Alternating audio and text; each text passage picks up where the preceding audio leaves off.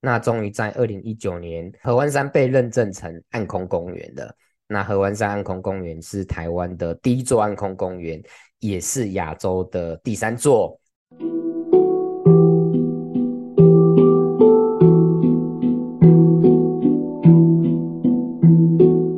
蓝海就在你身边，转动思考的角度，开启蓝海新商机。各位听众朋友，大家好。我是 Ken，欢迎大家再次收听《蓝海就在你身边》。不晓得各位听众朋友有没有去过清境玩？对，我猜可能很多人都去过不止一次。那或者是说，呃，你也想去那边玩。然后不晓得大家有没有听过，我们现在合欢上面有合欢山上面有一个暗空公园。对，大家想到清境就会想到。呃，合欢山呐、啊，清境农场啦，很多漂亮的民宿啦。那也有很多人，就是以前就会喜欢去合欢山那边看星星。对，我以前这个大学社团同学就很爱夜冲合欢山看星星这样子。对，那那呃，从二零一九年开始，我们的合欢山上面有一段的区域呢，也被这个国际暗空联盟认证为。呃，暗空公园，对，这个是很不简单的事情。那也也让就是我们可以有一个很棒的地方可以看星星。所以呢，今天我想跟大家分享一下这个故事。那也从这个故事里面，就是呃，用蓝海的观点，那来看一些就是公益的事情这样子。那我为什么会知道这个故事呢？是今年五月的时候。那我在这个 Facebook 上面看到 EMBA 呃杂志的总编辑方淑慧女士，那她跟大家推荐有一本书叫做《守住角落的人》。对，那 先讲一下 EMBA 杂志，就是呃我自己啦，目前这几年一直有，一直还有付费在每年续订的商业杂志。呃，就不是这个，比如说国际知名的《经济学人》啊，或者是我们台湾大家比较知名、比较会看的这些呃有名的商业杂志。对，我也有在订的商业杂志就是 EMBA 杂志，那它其实呃都一一起大概两百多页，对，那也两不到两百页啊，大概这样子，然后没有很大，可能就是半张 A4 纸的大小这样子，那。我觉得 EMBA 杂志跟其他商业杂志有一个我自己感受到的区别，就是大部分的商业杂志它不是全部，但是它主要就是 在教大家如何赚钱，如何把商业模式做好，如何在事业上获得成功，所以比较偏向是呃有一个赚钱的目的，那我们用什么方法去达成这个目的这样子？那对于成功，对于幸福有一些。就是跟商业成功会画上等号的这种感觉，但是 EMBA 杂志它给我的感觉是，呃，这些杂志，这 EMBA 杂志它在跟我们分享我们如何当一个领导人，那如何帮助别人成功，然后一间企业、一间公司如何去创造利人利己的价值，所以它的顺序或它的逻辑比较偏向是。呃，我我们的目的是要去做对的事情，那获利呢，只是我们做对的事情所产生的一个结果，那获利也只是就是把事情做好的其中一种报酬，对，所以我我觉得我会有这样子感觉上的差异。那在蓝海策略里面呢，就是我们要去找到社会上存在但是还没有被定义、没有被解决的问题。那用商业的模式去提供方案，呃，为社会带来价值，去解决这些问题。那提供者呢，也可以获得财务的报酬。对，所以我觉得 EMBA 杂志跟蓝海策略在这上面，他们的逻辑、他们的追求的目的是一样的。他们都是要追求解决问题、创造价值，呃，结果呢就会带来财务的报酬。对，我个人比较喜欢用这样子的顺序跟目标。去去经营商业，所以在 EMBA 杂志中，我想我是感受到这一份的人文关怀，那可能还有跟其他商业理论比较不同的因果定义。那自己也常常从 EMBA 杂志里面的文章或者是故事当中获得启发。对，所以我有一点点小小的仪式感，就是我每个月可能会找一天，那那个就是我只有我自己的早午餐时间，那就。对，一边一边这个享用动人的食物，一边享用这个动人的文字。对，这就是我呃会看到这本书的由来，那就是跟 EMBA 杂志有关这样子。那这本书呃叫《守住角落的人》，它的作者呢是苏慧昭，然后呢就是这个呃 EMBA 杂志总编辑方淑慧女士，她在脸书介绍上面，其实她只讲了。呃，很简单的几句话，然后截录呃文字文章呃这本书里面的呃几句话，那我就完全被打中了，我就觉得那个就是我一定会喜欢的书，我就马上在博客来订书，那也很快的就把它看完。这这本书里面呢是讲了二十四个怪咖的故事。那所谓怪咖呢，就是这有点开玩笑了哈，就是他们就是在做着非主流的事情，而且是用他们生命的力量在做。那比较多呢是在守护自然、守护生态。那也有一些呢，就是去追求他自己发自他内心的喜欢跟坚持。那有些人呢，也许大家有听过啊，我想最有名的应该会是黑熊妈妈黄美秀，就这几年。这个从黑熊来的这个纪录片开始之后，那很多人都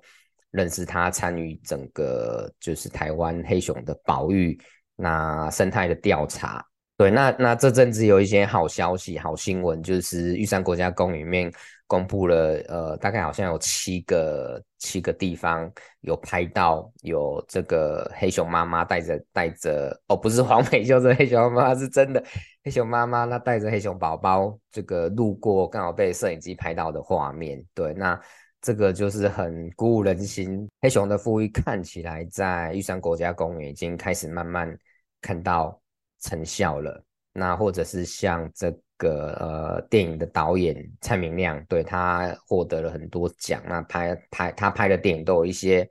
呃属于他的特色，然后或者是像就是呃之之前那个师大夜市附近有一个水准书局，我不晓得大家有没有听过，水准书局的老板叫曾大福，对，他特色就是你在那边买书，我们去结账的时候。如果三本，对，那结账完通常会变 六本，对，他会推荐你很多他觉得很棒的书，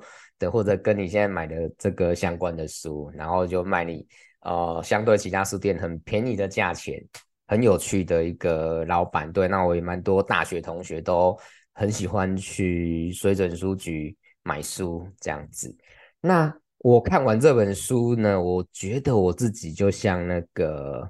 被骆驼压垮的一根稻草。我没有讲反吼，不是被这个，不是被最后一根稻草压垮的骆驼，就是我就像一根稻草，那被这个骆驼给压垮。就这本书对我来讲，它的重量是很重、很重、很重的。就是这些人的故事会让我更有勇气，那去做自己想要的事情，而且是偏向公益、偏向对社会有帮助的。所以我本来有一个明年才要开始做的这个非典型的读书会的计划，就是呃来读书会不用先读书，不用做摘要分享，对，来读书会就来玩游戏的这样子的一个读书会的实验。那想帮就是想看书但是一直呃没有在看书的朋友，能够透过这种方式去认识一些书，那也从书中带走一些东西，用到自己的生活上。这样子的一个读书会的计划，那我就决定把它提前到从今年呃七月份就开始，对，就 真的是受了这本书的影响。好，那我们回到就是这个故事跟这本书，守住角落的人，那我们都会知道说他们都要面临很多的经济的压力。那那因为做这些事情，就是好像呃赚不到钱，那还要用自己的时间。去做这些事情，那还要有这个财务啦的支出等等等等。但是呢，就是这本书里面呢，不止就是守护暗空守护星空的这个故事，还有其他的故事，呃，或者是说社会上有越来越多的故事让我们看到，或者是说在呃以前的以前的这个集数也有分享过的这个像马来西亚的这个社区矫正计划。孟加拉乡村银行的小额贷款这些故事，那越来越多的故事让我们看到说，我们要守护生态，或者做公益，或者做 ESG，那我们是可以透过商业模式，让系统里面的每个参与者都获得价值的。所以我相信会有越来越多人愿意主动去做自己觉得有意义的事情，那去追求自己的梦想，甚至只是去做自己。单纯喜欢的事情，合欢山暗空公园的故事，就是很多人都喜欢看星星嘛。那这本书里面介绍了一个喜欢看星星的人，那这个看星星的人不止喜欢看星星，还为台湾守住了一个星空的角落。那这个从小就爱看星星的人叫做刘志安先生。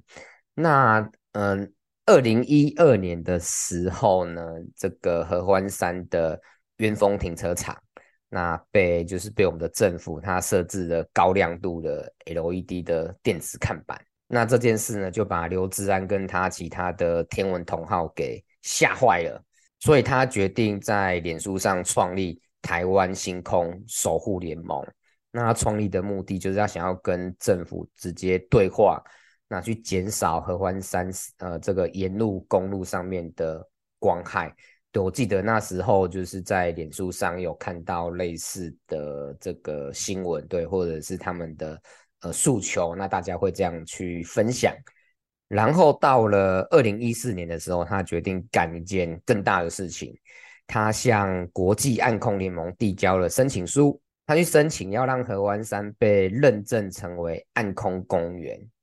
那暗空联盟去评选这个暗空公园的条件，它不是只要够暗、没有光害的条件就好了，因为他们的核心精神是复原，不是要我们去找一个就是没有光害，然后可以看星星的地方，是要把原本受到光害影响看不到星星的地方复原成，哦，就是把人为人造的这些光害去改善掉，那把大地。就是还给星空，让让大家可以看到星空这样子，那让让整个生态也更自然。所以我们可以想象，就是合欢山沿路的路灯啊，或者是很多的民宿、餐厅，那这些都是呃会影响到这个星星的光害。所以它要让呃合欢山复原成呃被认证成为暗空公园。会有很多要去努力的地方，那需要很多人的很多单位的支持跟配合。因此呢，他们做了几件事情。那主要呢，就是核心，他们都是从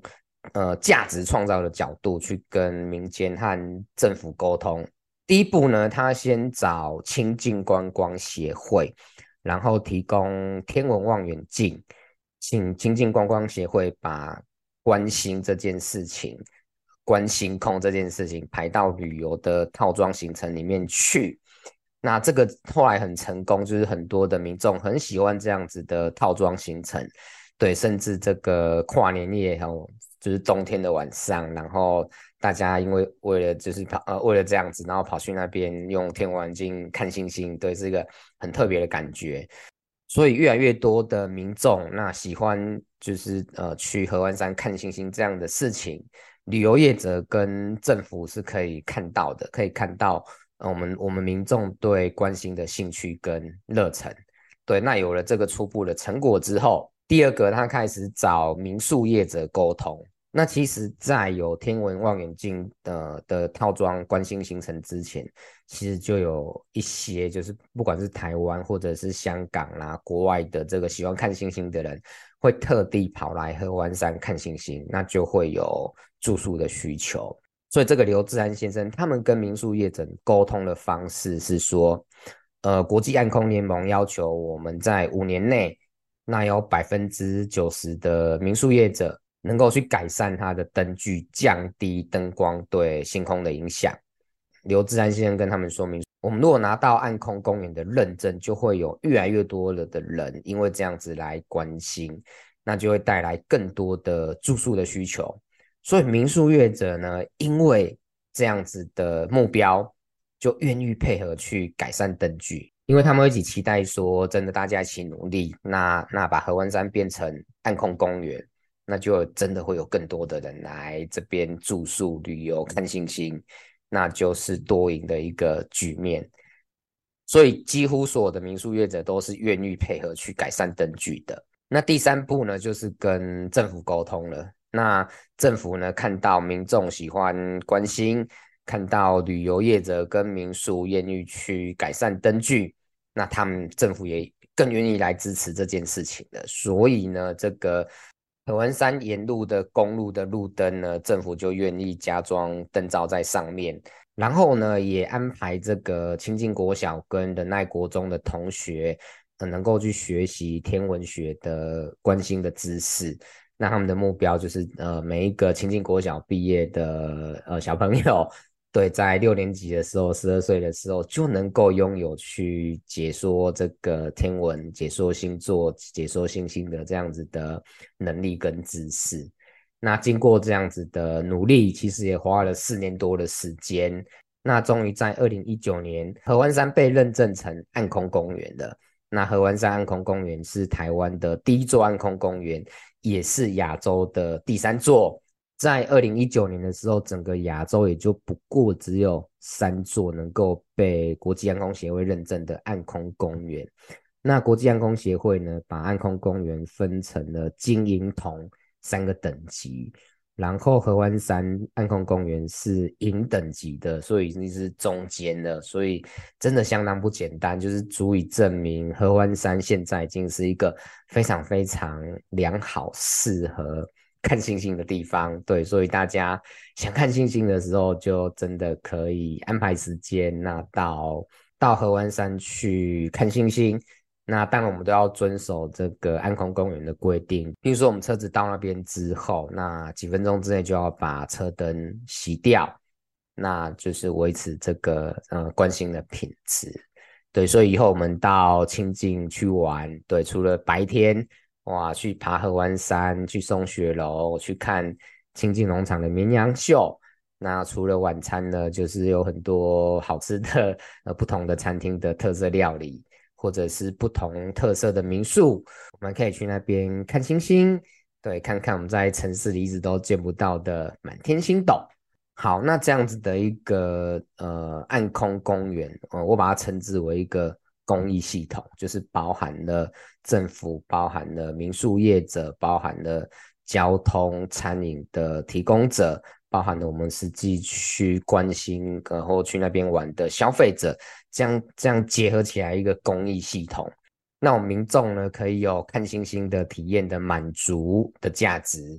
那民宿业者呢跟这些餐饮、交通、旅游的提供者呢，他们可以获得比较好的经济报酬，那政府机构呢也可以拿到 ESG 的进展，那得到民众跟业者在政绩上面的支持。对，所以是一个三赢的一个公益系统。那这个世界上，这个社会上有很多人，就是为了社会公益，他很纯粹的在付出，这当然是一个很棒的美德。那另外一个方式呢，就是我们去创建一个系统，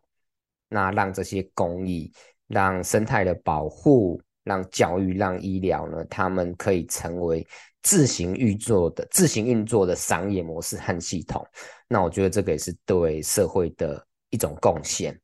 那我觉得，当然，这个核心的、最核心的力量还是来自于发起者他自己内心对某些事物的喜欢。对，所以合欢山的暗空公园只是刘志安先生他把信心找回来的第一步而已。那他后面呢，他还在持续的推广这个，呃，他还持续的在推动。光害防治法，那他还希望阿里山、大雪山、塔塔加这些地方的星空也能够复原。对，他要继续为下一代、为他自己守住更多星空的角落。对，所以整体来说，就是我觉得蓝海策略是其中一种建立公益自行运作系统的方式。对，就是我们用蓝海策略里面的观念。那工具跟系统，那去把一个公益的问题定义出来，那让所有参与相关的人能够从里面，不管是拿到呃他需要的经济的报酬，还是他这个能力的培养、问题的解决，那整个呢是互补，那各自都有拿到各自的价值的。那这样子呢，这个公益的系统呢，它就可以自行运作。好，那最后再补充一小段，就是，呃，我觉得这些守住角落的人，对，这这二十四个守住角落的故事，那他们守住的呢，不，我觉得不只是我们的土地、我们的森林、我们的生态，我觉得呢，他们更是守住了自己的心，都可以感受到说。在他们生命的过程当中，那出现了一条他们一定要一直走下去，他们才会心甘情愿的路。对，我觉得能能够遇到这种事情，真的是很幸福，很幸福的。那我觉得，其实我们每个人，对，就是正在 听这个 podcast 的你，也被算在里面。我们每个人的心中呢，都或多或少会有一个角落。那这个角落装着，就是呃，我们跟世界上大多数人都不一样的喜欢。那可能我们从小到大呢的教育，还有社会的价值观，让我们去淡忘了这些喜欢，或者是压抑的这些喜欢。那也很多时候我们没有淡忘，一直记着，但是我们害怕跟别人不一样，那害怕被人家笑，然后就不敢去体验跟享受这些喜欢。对，我觉得这样蛮可惜的。那当然，我们不太可能每个人都把自己喜欢的事情发展到可以被 写进书里的故事。但是，我觉得用蓝海策略的这些观念跟方法，那把自己喜欢的事情转变成对许多人有帮助的价值。那成为自己可以谋生的商业模式，我觉得是我们大多数人如果愿意花时间去改变这个观点，去看世界，去找找呃找人家的问题，那去提供方案，去尝试调整这个方案，慢慢就能够花时间把它创建出来的。那或者呢，至少我们都能够挪出一点点的时间去体验跟尝试那些。自己很纯粹喜欢的东西，喜欢的事物，那让我们自己的生命能够有多一点点的滋味。我以我自己来说的话，我觉得有两个我无论如何都会守住的角落。那一个就是我打棒球队打了三十几年，非常非常的喜欢。那另外一个当然就是蓝海这样子，都就会一直一直做这两件事情。那这个就是今天关于合欢山暗空公园的分享，还有介绍大家一本很好看的书，叫做《守住角落的人》。那愿大家呢都能守住自己心中的角落。好，那我们今天蓝海就在你身边，就跟大家分享到这边，谢谢，拜拜。